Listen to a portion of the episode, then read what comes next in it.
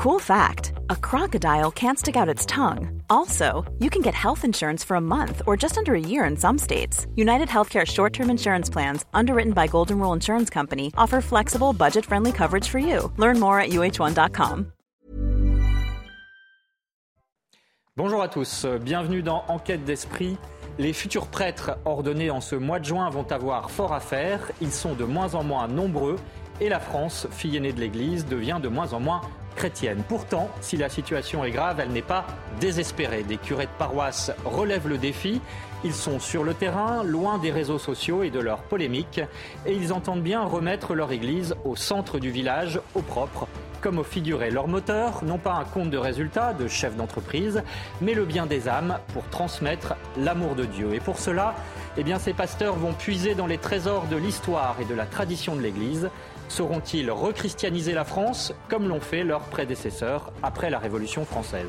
Pour en parler, bien sûr, Véronique Jacquet. Bonjour Véronique. Bonjour, euh, qui, sont, bonjour à tous. qui sont donc nos invités?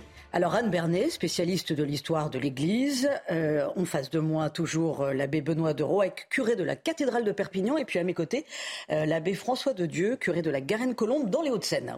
Voilà, on vous retrouve tout de suite pour cette émission qui est en partenariat avec l'hebdomadaire France Catholique, mais tout de suite les infos Éloi Rochebrune.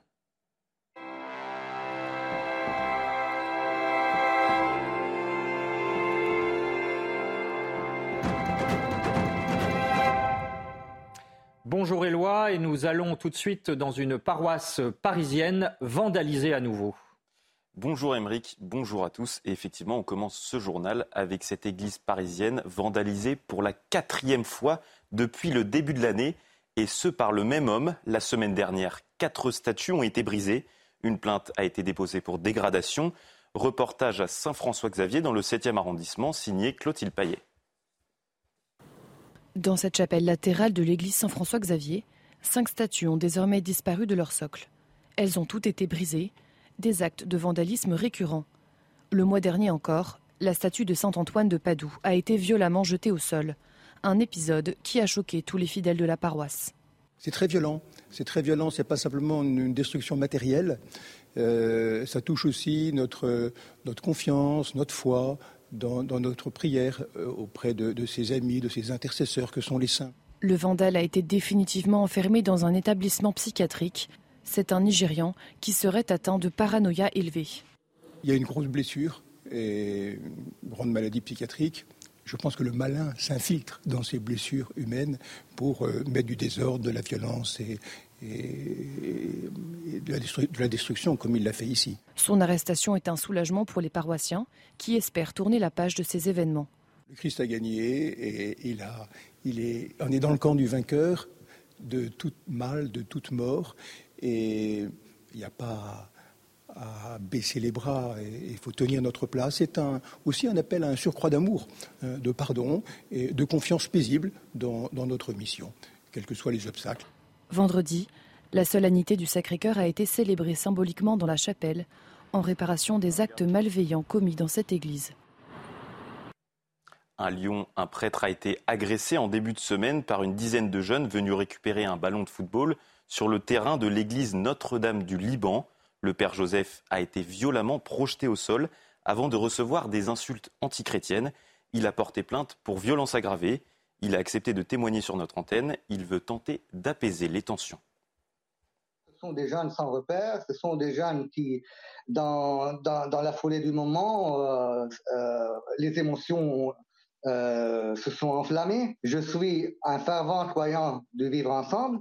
En même temps, euh, c'est pas pour autant euh, qu'il faut euh, fermer l'œil sur, le manque d'éducation et qu'il faut pas trouver des solutions concrètes. Il faut être pacifique tout en étant, tout, en évitant d'être passif. Il faut dire les choses avec tout le respect qu'on qu a. Si le pape François ne peut pas se rendre aux Journées mondiales de la jeunesse, alors l'événement sera annulé. Des inquiétudes portées par les organisateurs et renforcées par de récentes alertes concernant la santé du pontife.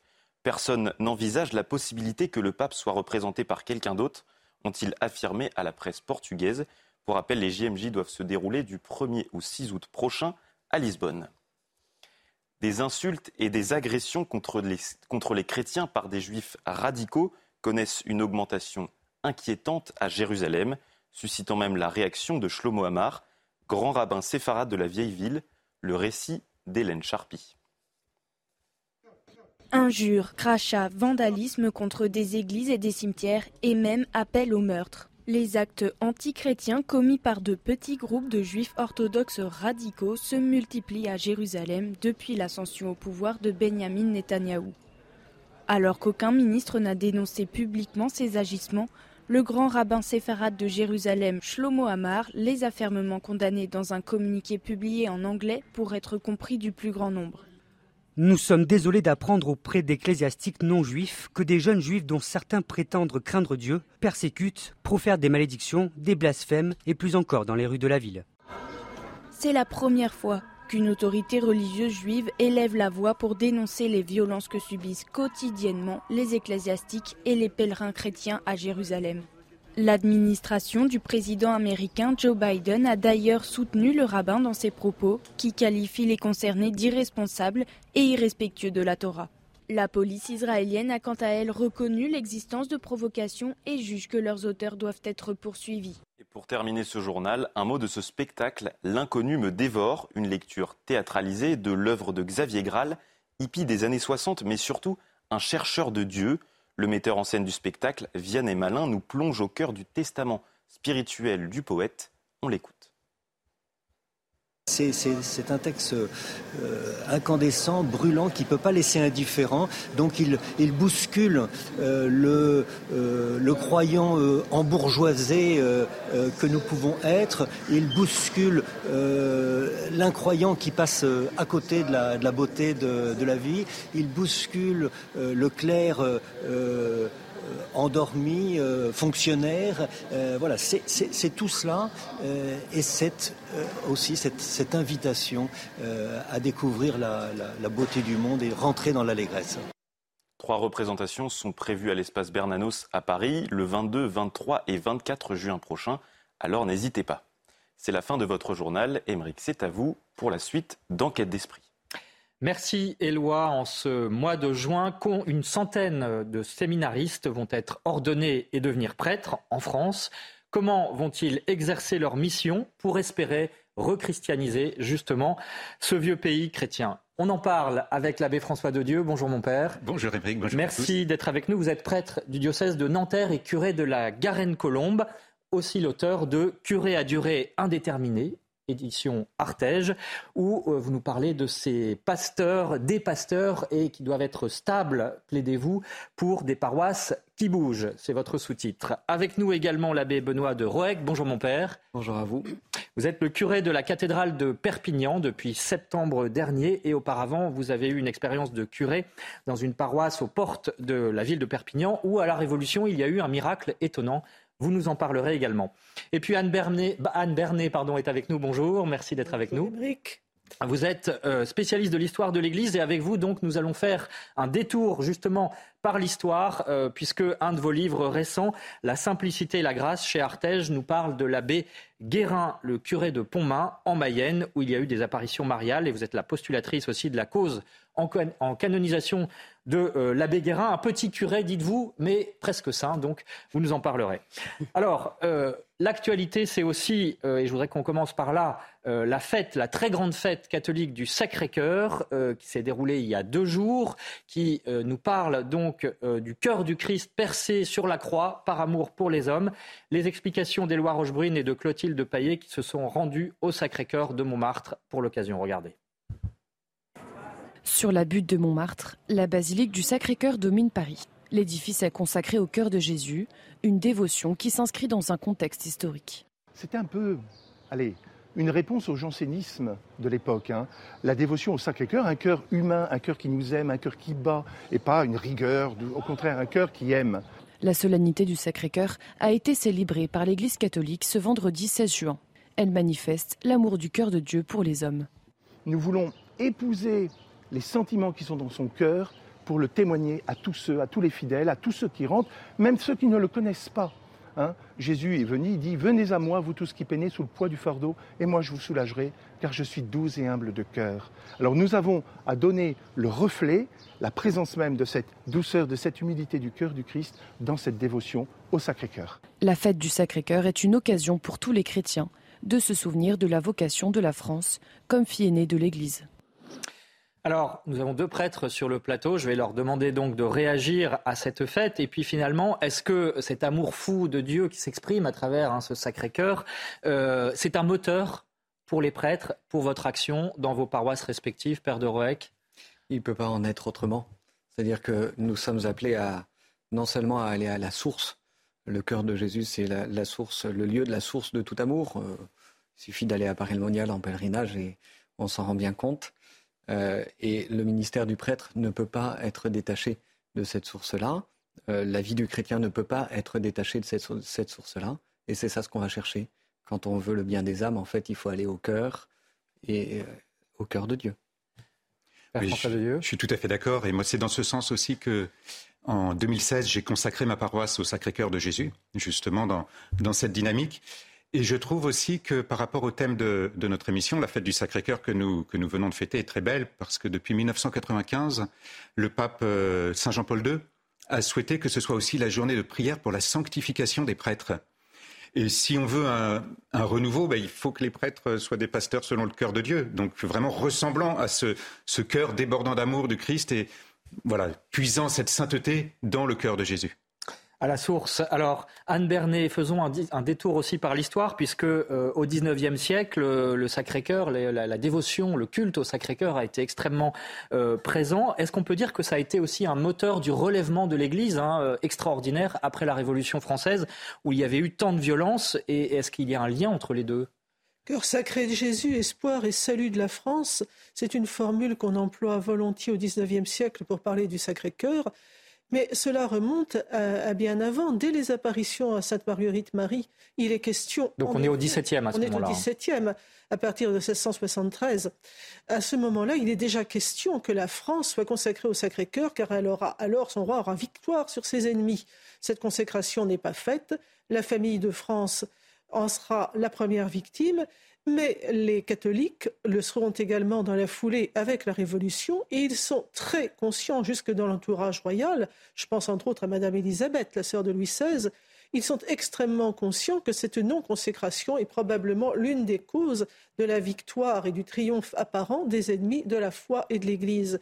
Dans ces conditions, il est absolument nécessaire d'en revenir à cet amour inconditionnel du Christ, ce cœur qui a tant aimé les hommes et n'en a reçu qu'indifférence et froideur. Mais alors justement, euh, dans cette dimension du Sacré-Cœur, il y a une notion de pardon, euh, pardon des ingratitudes, hein, vous venez de le dire. Est-ce que après justement les violences révolutionnaires, il y avait besoin de cette force d'amour pour rechristianiser la France? Il y a un immense besoin de pardon et d'expiation dans l'Église de France du tout début du XIXe siècle. Mais cette expiation, ce sont les catholiques qui vont l'offrir. Ils ne vont pas demander aux coupables de le faire à leur place. C'est probablement ce qui est très beau, c'est que l'Église, martyre, victime, persécutée, va porter les fautes du reste de la France avec énormément de générosité.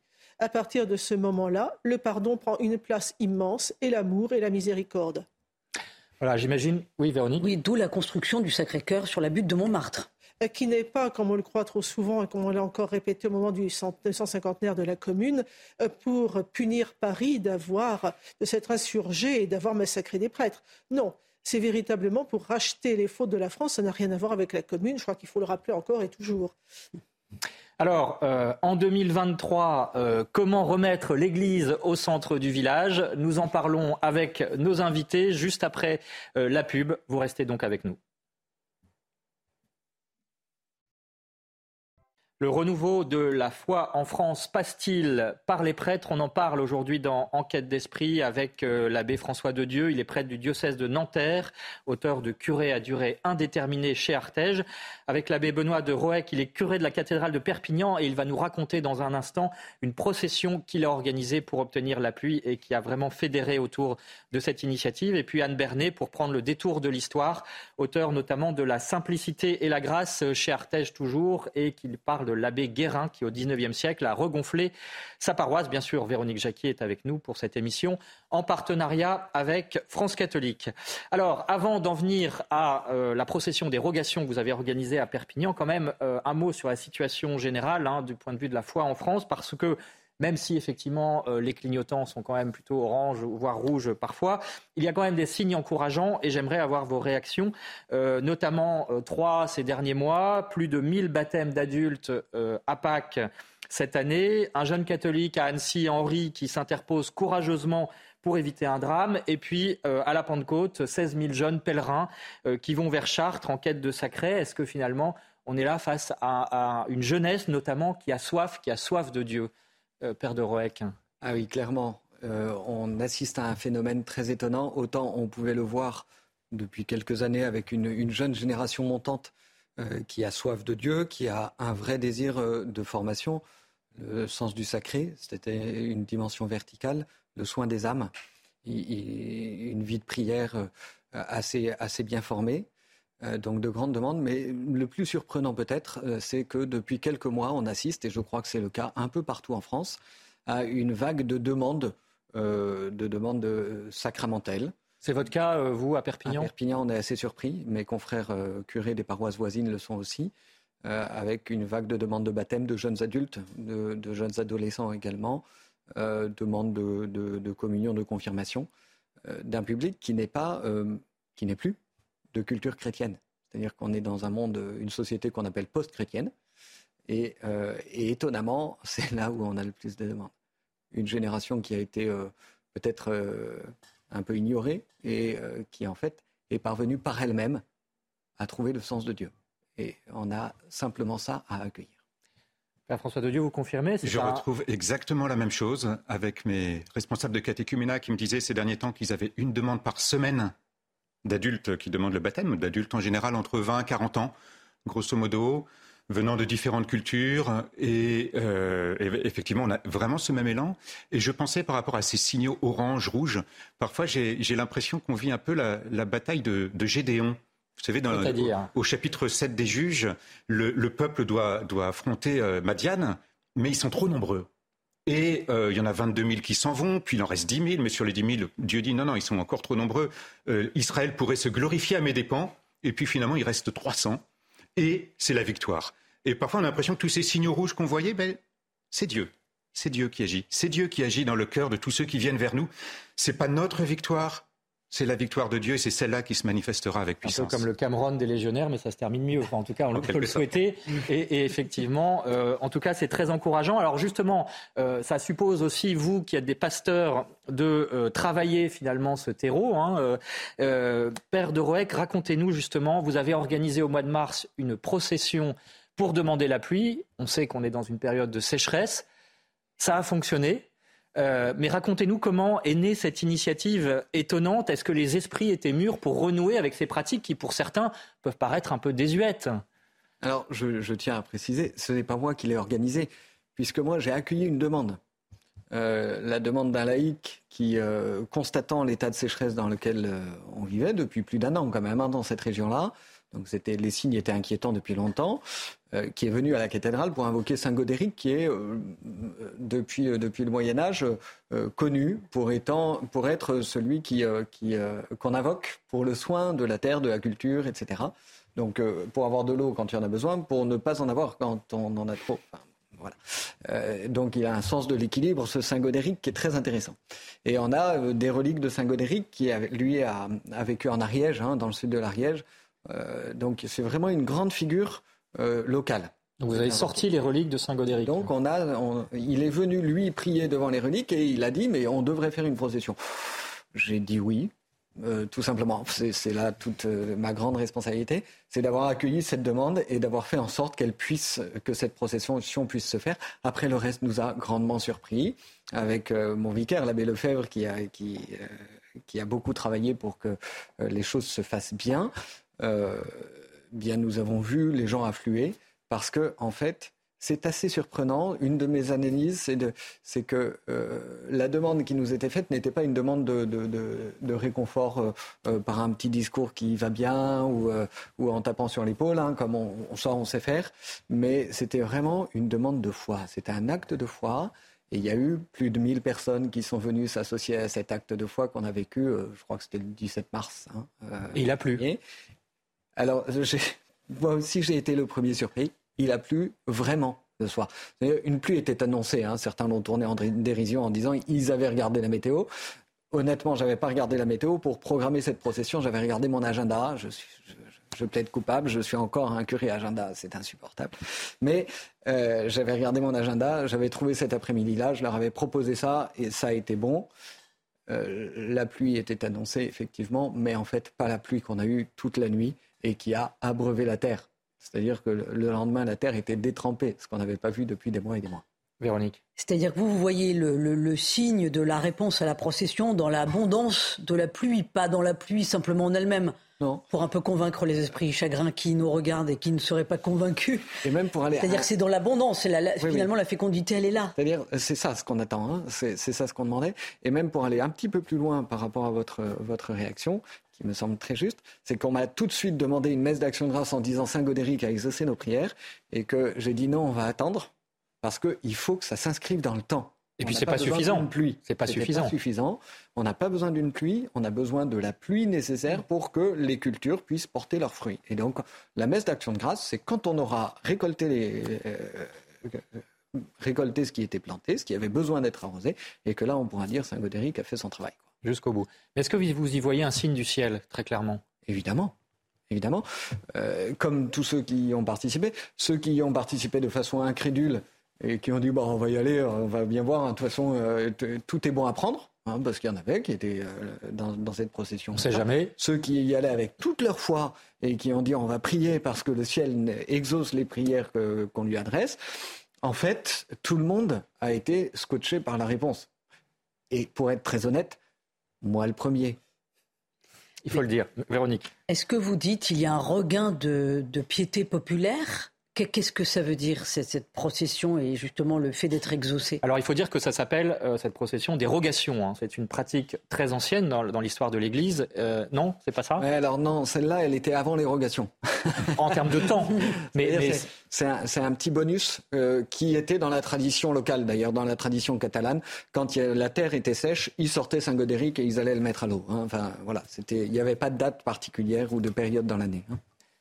Anne Bernet, cette euh, piété populaire, euh, historiquement, c'est quelque chose qui a toujours porté les renouveaux de la foi?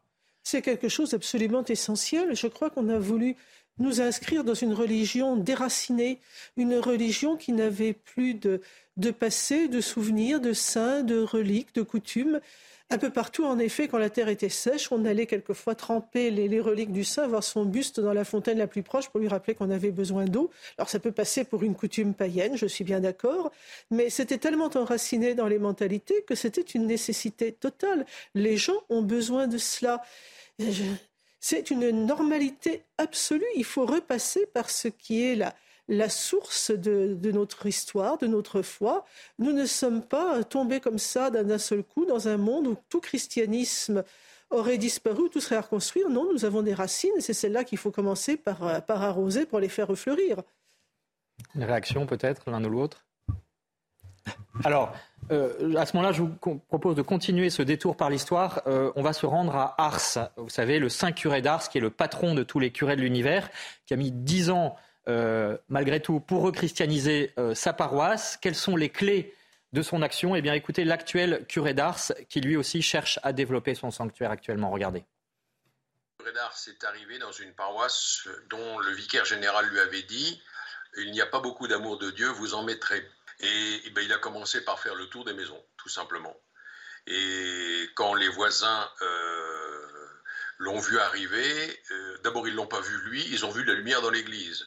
Donc la première chose que les gens ont découvert, c'est que le prêtre qui venait d'arriver, qui était chapelain simplement, le prêtre était à genoux dans l'église à 4 heures du matin et il priait le Seigneur. C'était une grosse surprise. La deuxième, c'est les visites du chapelain euh, Jean-Marie Vianney dans les fermes auprès des gens dans les champs, et puis la présence tous les dimanches pour la messe, et au confessionnal, dans un échange vigoureux face aux démons, dans une vision, euh, ou dans une confrontation réelle, on peut dire, euh, le diable lui aurait dit, s'il y en avait trois comme toi dans le monde, l'enfer serait vide. Alors là, je pense que vous allez pouvoir euh, réagir. Père François de Dieu, peut-être à commencer par vous. D'abord, être plongé en Dieu, c'est la première chose à faire pour un, curé quand on est en charge d'âme? C'est essentiel. C'est essentiel. la première mission du prêtre, du curé, pardon, c'est vraiment de célébrer la messe pro populo. Il doit l'accomplir dès qu'il est pour son peuple, pour son peuple, c'est-à-dire chaque semaine, eh bien, il célèbre la messe pour son peuple. Donc déjà, vous voyez, dans le, mystère eucharistique, euh, c'est essentiel. Et puis, évidemment, dans sa vie de prière personnelle, parce que bah, il a charge d'âme, et donc cette, cette charge, ce soin des âmes qu'il doit avoir, ben, c'est de les conduire au Christ. Et comment les conduire au Christ si on ne va pas vers le Christ? Donc c'est voilà, il faut aller vers l'aimant en quelque sorte pour que les gens soient aimantés vers lui.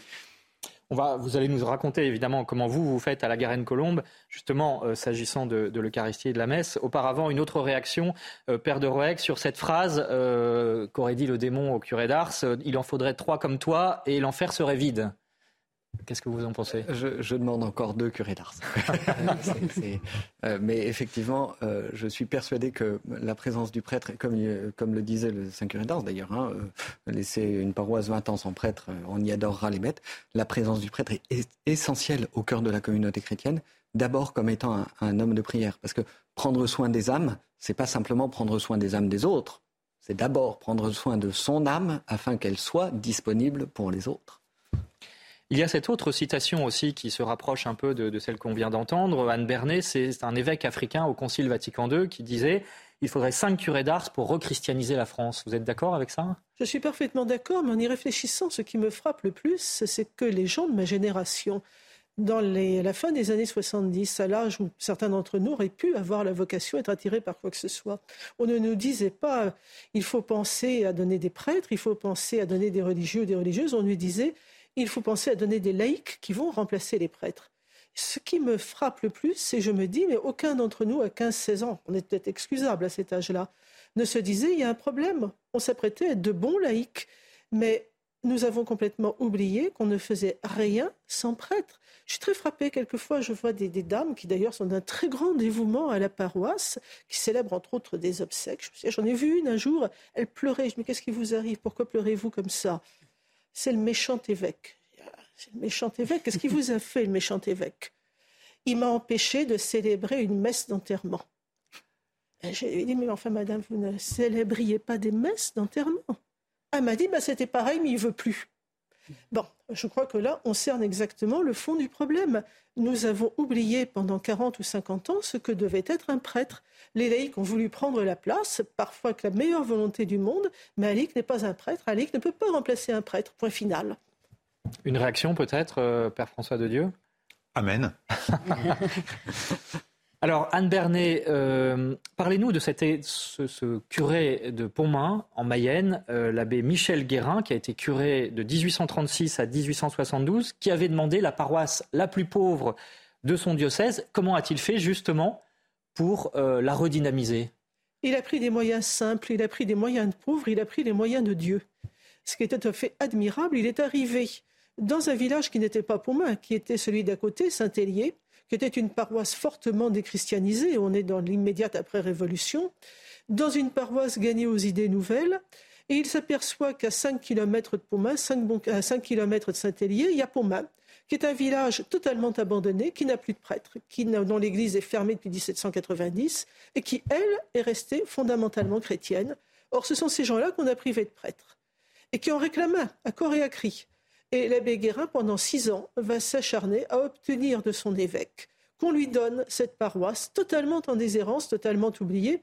Quand le vicaire général y débarquera, il lèvera les bras au ciel en disant Vous n'avez même pas la croix et la bannière, vous voulez une paroisse, mais c'est l'étable de Bethléem chez vous. D'ailleurs, ils seront épouvantablement blessés. Mais malgré tout, l'évêque donnera la paroisse. Et après, l'abbé Guérin va employer des moyens d'une extrême simplicité. Le recteur d'Ars disait Le curé d'Ars a fait le tour des paroissiens. L'abbé Guérin en a fait exactement autant.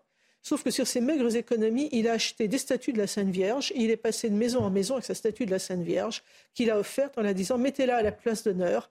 c'est instituez-la reine de vos foyers, reine des cœurs. Et à partir de ce moment-là, le renouveau a commencé. Par la dévotion mariale, on est passé à la dévotion eucharistique. Au retour à la messe, au retour au sacrement, nous sommes dans une paroisse qui ne se confessait plus, qui n'assistait plus à la messe, qui ne communiait plus, qui était une des plus déchristianisées malgré tout du, diocèse. Et en l'espace de quelques mois, l'abbé Guérin va peu à peu ramener les gens à l'église, au sacrement, à la prière, et pas à n'importe quelle prière, puisqu'à dix ans de là, ses confrères des autres euh, paroisses, un peu jaloux d'ailleurs, euh, diront Mais il y a des mœurs patriarcales à Paumain, que s'est-il passé? Alors, ce qui est étonnant euh, aussi, c'est que euh, cette paroisse a été ensuite gratifiée d'apparitions mariales en 1871. Euh, ce sont les fameuses donc apparitions de, de Pontmain, où la Vierge Marie dit Priez, mon fils se laisse toucher. Père Benoît de Roec, cette dimension mariale, là aussi, elle est essentielle dans la vie d'une paroisse aujourd'hui en 2023 ah oui, et non seulement dans la vie paroissiale, mais dans le cœur de, de tous les chrétiens, et je dirais même de tous les hommes. C'est-à-dire, c'est très frappant de voir à quel point la Vierge Marie est réellement médiatrice entre, entre les hommes et Dieu.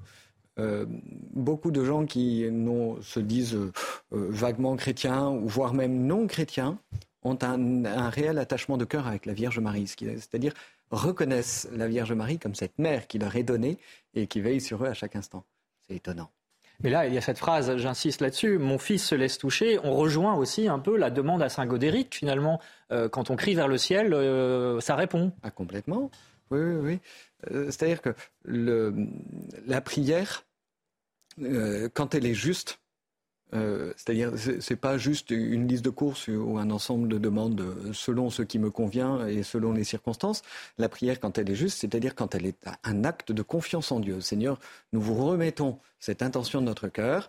Euh, cette prière-là, euh, on sait qu'elle sera exaucée, pas forcément de la façon dont nous l'attendons, pas forcément comme nous l'espérons, pas forcément avec les moyens que nous aurions préférés, mais comme Dieu le veut.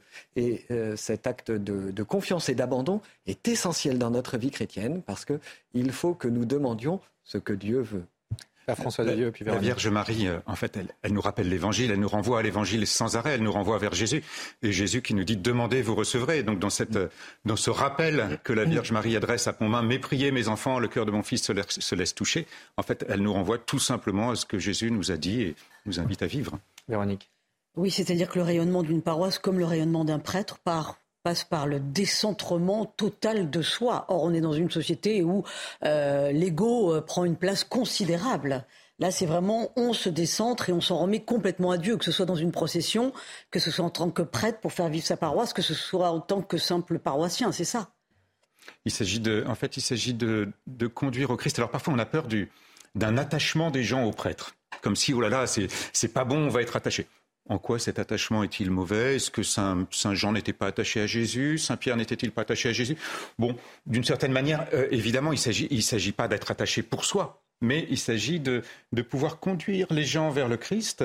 Et euh, il faut qu'ils grandissent et que moi je diminue, dit, Saint Jean-Baptiste, mais c'est ce que vit le prêtre sans arrêt en, essayant de, laisser le Christ grandir, mais, mais ça passe aussi par lui aussi, ça voilà, c'est aussi par lui que, les gens vont, vont, aller vers le Christ. Père François de Dieu, c'est la raison pour laquelle euh, vous avez souhaité mettre l'Eucharistie, donc la messe, au cœur de votre action pour redynamiser euh, votre paroisse, ou dynamiser tout court peut-être votre paroisse. Vous avez organisé là récemment, euh, les jours derniers, un congrès eucharistique à l'échelle de votre paroisse pour réfléchir donc pendant une semaine sur l'importance de la messe. Vous avez aussi remis le tabernacle au centre de l'Église, d'autres initiatives comme cela. Votre but, c'était quoi? C'est l'Eucharistie, c'est l'Eucharistie qui fait l'Église et l'Église qui fait l'Eucharistie. Donc c'est vraiment, c'est vraiment le Christ qui est présent là dans l'Eucharistie et c'est vers lui que nous allons. Donc, donc de toute façon, l'Eucharistie c'est le mystère central de l'Église, un grand mystère. Vous parliez des congrès eucharistiques. Effectivement, nous avons euh, une française, Émilie euh, Tamisier, qui vers la fin du 19e siècle, toujours ce, grand siècle, euh, finalement en, en 1873, qui a cette intuition de ce que vont devenir les congrès eucharistiques. C'était il y a 150 ans tout juste. Elle a été accompagnée d'abord par euh, Saint Pierre-Julien Aymar, ensuite par le bienheureux Antoine Chevrier, et puis euh, elle propose un peu ce, système-là qui a été, qui a été déployé, que, que l'Église nous offre comme un moyen de, de montrer ce caractère central de l'Eucharistie, de, en fait de s'attacher ou de, de se pencher sur une des dimensions de l'Eucharistie, parce que c'est tellement riche qu'on peut. Voilà. Et là, c'était la notion de sacrifice. Alors cette année, nous avons choisi cette. Quoi, cette année, c'était la première fois que je le faisais, mais nous avions choisi cette notion de sacrifice parce qu'en fait, c'est une notion qui est quand même pas mal mise de côté et qui pourtant, dans les nouvelles traductions, a bien été remise en avant et qui est essentielle. Qu'est-ce que ça veut dire devenir une vivante offrande à la louange de la gloire du Père, comme on l'entend dans la prière eucharistique, si on ne comprend pas cette dimension sacrificielle de la messe? Et donc c'est pour ça que nous avons organisé ce congrès eucharistique paroissial. Alors c'est peut-être assez rare, paroissial, on pense parfois aux grands congrès internationaux ou nationaux. Alors nationaux, je note quand même qu'en France, il n'y en a pas eu un seul depuis 1966. Alors qu'il y en a eu 18 entre 1908 et 1966 pas un seul congrès eucharistique national depuis 1966, comme si, comme si l'Eucharistie n'était plus au centre depuis quelque temps. Voilà, peut-être qu'il faudrait. Euh, voilà, c'était notre sujet de la semaine dernière, mais on poursuit donc justement pour voir concrètement comment, euh, comment on peut faire. Et alors, il y a notamment un élément qui revient euh, dans un certain nombre de paroisses en France, c'est la question de l'orientation de l'hôtel. Hein, euh, c'est-à-dire l'orientation de la messe finalement soit vers le peuple, soit vers l'autel et donc vers l'Orient. Euh, ça a été longtemps tabou. Aujourd'hui, effectivement, on peut en parler. Le débat semble possible et de manière apaisée. Écoutez l'avis d'un géographe, Marc Levatois, qui est spécialiste de l'espace liturgique et qui euh, nous explique quel sens a justement l'orientation de l'autel vers l'Est dans l'histoire de l'Église. C'est quelque chose qui a tenu une place majeure dans toute l'histoire chrétienne.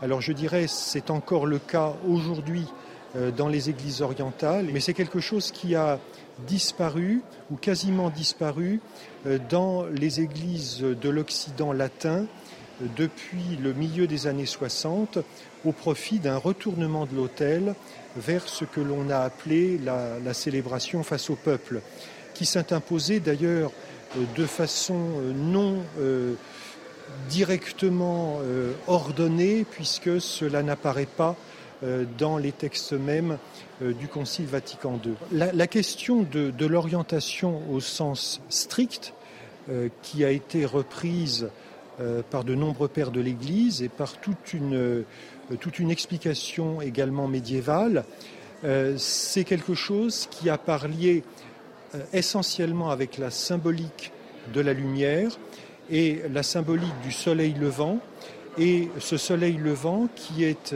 assimilé au Christ. Voilà, peut-être une réaction, Père Benoît de Roec et puis euh, Père François de Dieu, sur cette question-là. En quoi est-ce qu'elle vous semble essentielle ou importante aujourd'hui? Euh, On parlait tout à l'heure de, de, l'élévation de l'âme. Il y a plusieurs solutions qui ont été euh, proposées hein, depuis quelques années. Effectivement, maintenant, ça n'est plus limité un combat idéologique, ce qui est déjà bien. Euh, le cardinal Sarah, dans un de ses livres, a évoqué la question. Euh, récemment, un prêtre du diocèse de Vannes, euh, l'abbé Jean-Baptiste Nadler, a aussi écrit un ouvrage où il évoque cette question-là. Et je crois qu'il y a une solution qui est très simple, qui est celle, en fait, qui est proposée par le missel romain, qu'on pourrait appliquer. C'est que la liturgie de l'Eucharistie, tout le monde est tourné vers Dieu qui s'offre, le peuple s'offre s'unit, c'est-à-dire au sacrifice euh, offert à, Dieu dans le Christ, notre unique Sauveur. Et en fait, d'une certaine manière, je dirais, nous n'avons pas le choix. C'est-à-dire que nous prêtres, euh, nous, sommes à la fois les conducteurs de la prière du peuple qui doit s'élever vers Dieu, donc il y a une dimension physique à cette orientation de l'autel, euh, et puis nous sommes portés par la prière du peuple.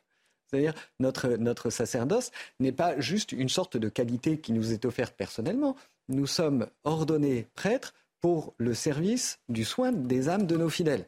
Et donc, nous avons besoin que derrière d'avoir toute l'Église qui porte ce ministère concentré dans la célébration de l'Eucharistie, où euh, nous élevons euh, tout ce sacrifice rédempteur qui est le cœur battant de la vie de l'Église et le cœur battant, en fait, euh, du mystère de la rédemption. Et, donc dans ce nœud-là, dans, cette, dans, cette, espèce de force qui s'élève vers le Seigneur, euh, eh bien nous, y saisissons euh, l'admirable, le fameux admirable échange qu'on trouve au cœur de la prière eucharistique, ce fameux admirable échange où Dieu vient se donner aux hommes pour que les hommes viennent plonger en Dieu. Merci pour cette explication très claire. Et puis, on va faire un dernier détour euh, par l'histoire parce que, euh, malheureusement, hein, cette émission, mmh. euh, il nous reste quelques minutes. Véronique Jacquier, c'est l'exemple de Saint Pierre Julien Aymar. Hein, on en a parlé tout à l'heure à propos des congrès eucharistiques. Et ce qui est intéressant, c'est que grâce à cela, eh bien, il a pu toucher les milieux ouvriers de l'époque. Oui, alors c'est très important parce qu'il a l'Eucharistie, mais l'Eucharistie finalement donne la possibilité d'avoir un, carburant spirituel qui fait que on est capable de se donner aux autres et donc de toucher euh, la population. Alors juste pour resituer, euh, Pierre-Julien Aymar, c'est un prêtre qui est né à Lamure près de Grenoble en 1811. Il était tellement aimé de ses paroissiens d'ailleurs que il a voulu euh, rentrer chez les maristes, donc avoir une vocation plus religieuse et qu'il a dû quitter sa paroisse en cachette pour ne pas que ses paroissiens le retiennent. Bref, toujours est-il qu'ensuite il a eu la vocation donc de fonder cette congrégation du Saint-Sacrement 1856. C'était très très important pour lui. Donc, adoration perpétuelle du Saint-Sacrement, mais ça n'allait pas sans se préoccuper des autres. Et à l'époque, évidemment, euh, il s'agissait de la population déchristianisée, de la population très pauvre, très ouvrière. Et grâce à l'Eucharistie, grâce à l'adoration perpétuelle, grâce à l'énergie que lui-même insufflait pour toucher cette population, il a réussi à les faire revenir à la prière, à l'adoration eucharistique et donc à la première communion. C'est comme ça qu'on catéchisait les gens quand ils étaient adultes d'ailleurs hein, à l'époque, parce qu'on communiait très peu. La communion était rare. Il était l'un des rares à l'époque d'ailleurs qui voulait que la communion soit plus fréquente. Et il a donc créé à ce propos l'œuvre de la première communion. Merci Véronique. Alors peut-être un dernier mot pour chacun. Euh, Père François de Dieu, justement, cet exemple est frappant parce qu'il montre que à la fois on peut avoir évidemment le souci de l'Eucharistie, comme vous l'avez dans votre paroisse, comme l'ont évidemment d'autres prêtres, et en même temps de toucher très largement. Euh, voilà, c'est pas réservé à une petite élite. Et, vous, par exemple, hein, je donne un chiffre, vous avez 75 enfants de cœur, ça veut dire quelque chose. Effectivement, oui. Ben, L'Eucharistie remise au centre, on comprend pourquoi on est là à l'Église. On parlait tout à l'heure de, cette élévation, finalement. On comprend qu'on est là pour le Christ, pour servir le Christ. Les 75 enfants de cœur comprennent qu'ils sont là pour servir le Christ. Et non pas pour rester dans l'Église ensuite, euh, en quelque sorte, enfermés. Pour nous, l'Eucharistie, l'adoration tous les jours et tout ça, est vraiment un... un un moteur de l'évangélisation, le porte-à-porte, les missions de rue, ne pourrait pas se vivre s'il n'y avait pas ce moment où on vient puiser dans l'Eucharistie. Il ne faut pas opposer euh, l'action sociale et l'action euh, religieuse de prière. C'est fondamental. Et puis même les processions, nous avions la procession du Saint-Sacrement dimanche dernier. Quelqu'un qui n'est pas du tout pratiquant me demandait, mais c'est quoi? Qu'est-ce qui s'est passé? Ben, en fait, même la procession nous amène à parler et puis finalement, ben voilà, rayonne euh, l'Eucharistie est, est centrale et tout cela, voilà, c'est essentiel.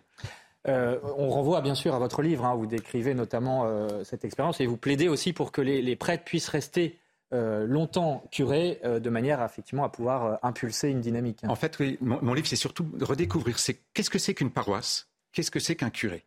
Parce qu'en fait, on, parle beaucoup de la paroisse, on parle beaucoup du curé, mais, mais, mais on ne revient pas aux sources. Et une fois qu'on a compris ce qu'est une paroisse, qui est un curé, une fois qu'on a compris que c'est l'Église en miniature, d'où la place de l'Eucharistie, puisque l'Église est centrale dans, dans l'Église, dans, dans, eh bien, une fois qu'on a compris ça, ben, on comprend que cette, cette Église en miniature a un pasteur qui se donne totalement à elle, euh, à l'image du Christ. Père Benoît de Roec, peut-être aussi un dernier mot, puisque dans votre précédente expérience, vous avez eu euh, une expérience étonnante avec l'Eucharistie, avec la redécouverte d'hosties qui avait été euh, conservée euh, pendant la Révolution dans un, sucrier qui est devenu doré, ce qu'on appelle le miracle des saintes hosties. Et, ça aussi, c'est très frappant et ça peut peut-être évangéliser le peuple qui était dans cette paroisse? Tout à fait, je l'ai vécu comme un grand privilège d'être nommé curé de, cette communauté de paroisse et d'être gardien du, miracle des saintes hosties, comme on l'appelle à, à à la rivière, un miracle qui date quand même de la terreur. Euh, et d'avoir eu la grâce avec euh, mon évêque précédent de pouvoir remettre au centre de l'église des saintes hosties justement les hosties du miracle et ce fameux sucrier doré. Parce que j'y ai vu l'opportunité, et je crois que c'est l'une de nos grandes préoccupations euh, à nous, les, les prêtres, c'est de rendre euh, finalement aux âmes qui nous sont confiées cette conscience de l'Eucharistie et la vraie ferveur des âmes. Euh, c'est-à-dire cette, espèce de force d'attachement qui n'a pas d'explication euh, physique, sentimentale, ou qui est un attachement de l'âme et euh, la manière de recevoir la communion, la manière d'aimer Jésus dans l'Eucharistie, la manière d'aller à l'adoration, la manière de faire des visites au Saint-Sacrement dans la journée avec nos églises ouvertes, s'il vous plaît, etc., etc. En fait, ça ne peut s'apprendre que en comprenant la grandeur du, de l'héritage qui est le nôtre et euh, à travers euh, les miracles eucharistiques, donc celui dont j'ai pu être par grâce le, le, gardien pendant sept ans, à travers les miracles eucharistiques, c'est un témoignage de la grande importance finalement de cet attachement de nos âmes au don de Dieu. Anne Bernet, très rapidement, malheureusement, parce que nous sommes très en retard, peut-être un dernier mot. C'est plein d'espoir ce qu'on vient d'entendre aujourd'hui C'est plein d'espoir, mais ce qui me touche toujours énormément, c'est que je vois de très nombreux jeunes gens qui se destinent au sacerdoce et je suis d'autant plus ému que certains d'entre eux, ils se reconnaîtront, ils savent que je pense à eux en ce moment. Eh bien, je les vois se heurter à des épreuves invraisemblables, comme si nous avions trop de prêtres, comme si nos évêques ou nos supérieurs pouvaient se permettre de repousser certaines vocations. Et je me dis, mais après ce qu'ils ont subi, ils seront non pas de bons prêtres, ils seront des saints. Et c'est ça dont nous avons besoin. Trois curés d'Ars, je dis à ces garçons, avec, euh, qui n'attrapent pas la grosse tête pour autant, mais ils seront des curés d'Ars. Merci, merci beaucoup à tous euh, d'être venus aujourd'hui. Euh, Véronique, un dernier mot donc pour euh, signaler la une de France Catholique cette semaine. Oui, France Catholique qui fait sa une et qui propose un dossier très très riche sur Pascal, le philosophe, dont nous célébrons la naissance le 19 juin, 400e anniversaire. Et puis la semaine prochaine, dans Enquête d'Esprit Eh bien, un très beau thème comme toujours, Rome et la France, la papauté et la France. Voilà, la France est-elle toujours la fille aînée de l'Église ou est-elle infidèle, comme le dit le pape François? On en parlera. Merci Aurélie Lucano, aux équipes techniques de CNews, merci d'avoir suivi cette émission. Et l'info continue sur CNews.